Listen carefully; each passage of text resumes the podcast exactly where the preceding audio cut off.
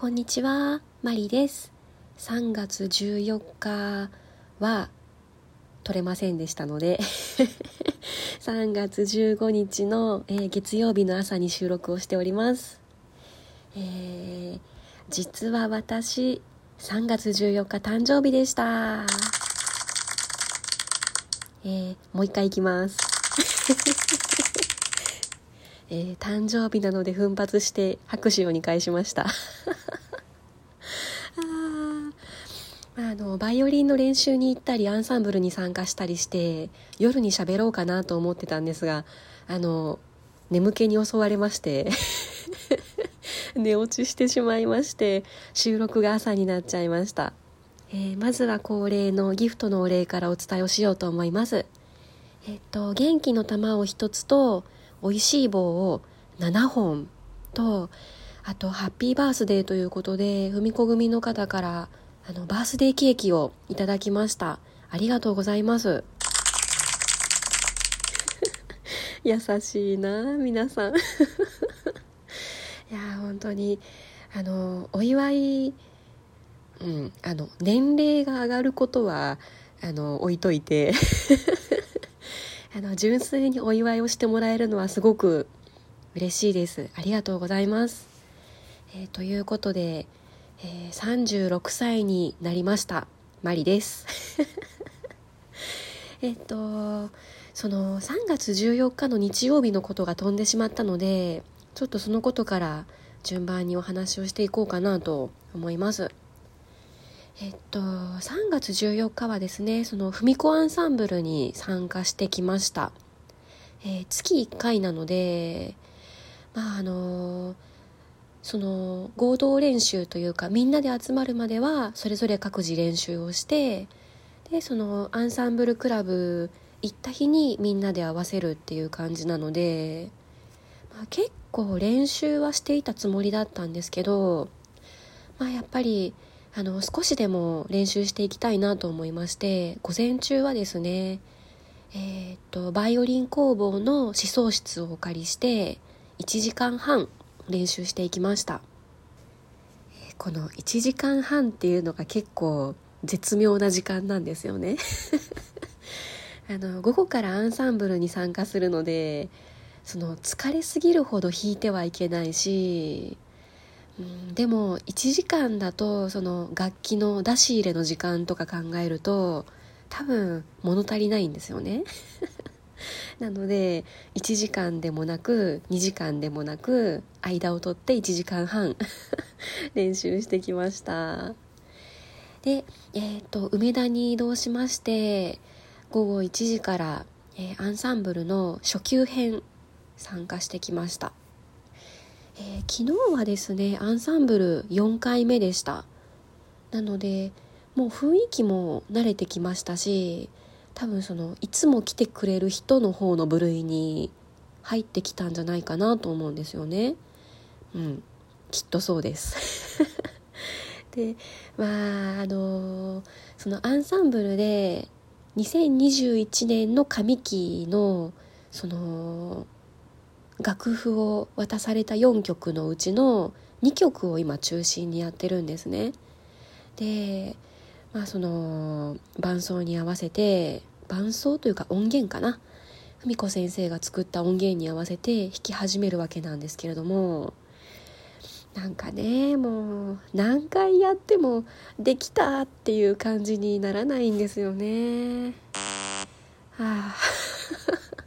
あの当然改善はしてるんですよ。その前回うまくいかなかったところをこうちゃんとできるようになったりとか、うん、その回を重ねるごとに成長してる部分っていうのはもちろんあるんですけれどもね。まあその練習でやってる時はもう少しマシなのになとか。いやあの当然普段の練習も全然完璧じゃないんですよ。完璧じゃないんですけどあここの箇所を練習だとできてたのにみんなと合わせるとうまくいかないなとか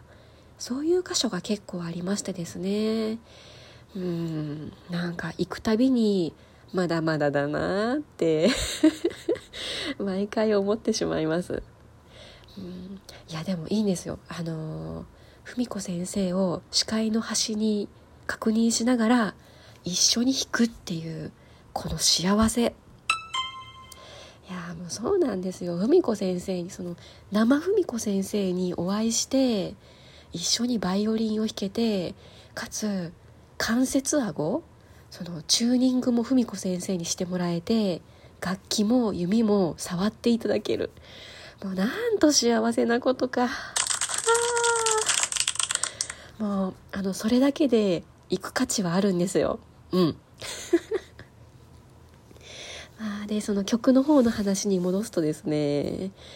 あのー、基本私自分のことを信じない癖がついてるんですよね。あのどうせ私が音程間違ってるに違いないとか私が弾く箇所を間違えてるに違いないっていうそのどうせ私の方が間違ってるっていうふうに思う癖がついてしまっているのでその自分一人だけが違うパートを弾いているとめちゃくちゃ不安になるんですよね。であの昨日弾いていた曲がですねそのリベルタンゴが入ってたんですね。その今やってる曲のうちの一つがリベルタンゴになってまして。でその私が弾いているパートは楽譜通り弾くと一番最後の繰り返しのところで1オクターブ上がるようになってるんですね。でその昨日のアンサンブルの中でその高音を弾くのが苦手な人は1オクターブ上がらなくてももうそのそのままの音程で弾いてもいいっていう風に言われましてなので上がってもいいし上がらなくてもいいっていうそういう選択肢があったんですね。で私はもう急に変えるとかちょっとその起点が効かないので楽譜通り1オクターブ上がって弾いたんですけどその上がって弾いたのが私一人だけでその結果的に私はその別に違うところを弾いているとかそういうこともなくちゃんと弾けてたんですけどあやべ私間違ったと思ってめっちゃ楽譜を見直してたんですね。でそしたらもう私があの迷っているのが文子先生に伝わったのか文子先生が「合ってるよ」って 言ってくださって。いやもうご迷惑おかけしてすいません。まあでもそのねいろんなその上の下う違う上の下って何やね 上のパート下のパートってパートが2種類あってそのみんなが一斉に合わせるので同じところを弾いてる人もいれば違うところを弾いてる人もあってそれが多分醍醐味だと思うんですけどやその何回弾いてもちょっと 不安になっちゃいますね。まあでもこうやって少しずつその人と一緒に弾くっていうこととかみんなで合わせるとか音程を気にするっていうことに慣れてきてると思うのでもう来月4月のアンサンブルクラブもぜひ頑張ろうと思っています。であとアンサンブル結構人の入れ替えがあるのかもしれないんですけどその来月から初めての人が2人入ってきますとかあの昨日もですね実は初めての方が1人いらっしゃったりしてそのまあ私も11月から入ったところなのであの初めて参加した時のことをすごくよく覚えてるんですよね。とにかくめちゃくちゃ不安だったんですよ。教室はここで合ってるのかなとかその皆さんどんな感じの人が参加してるのかなとかその自分一人だけめちゃくちゃ下手 下手だったらどうしようとかもうとにかく不安な中で1回目は参加したんですよね。でまあその参加する中で分からなかったらその周りをキョロキョロ見渡したりしてその他の人と同じようにその楽譜を準備したりとか弾いたりとかしていた記憶があるので、まあ、その見本になれるような弾き方ができたらいいなっていうのを思ってるんですね。でその分かんない時に周りの人を見て参考にするやつのその参考にされる人になりたいと思って見ています。いや何を偉そうにって感じですよねすいませんあとあの6月の発表会ですね。参加申し込みしてきました、えー、もう後戻りできませんので腹をくくって頑張ろうと思います。えー、そんなわけでアンサンブルに参加した後ですね。その文子組のいつもお茶をして帰る方がいらっしゃいましてですね。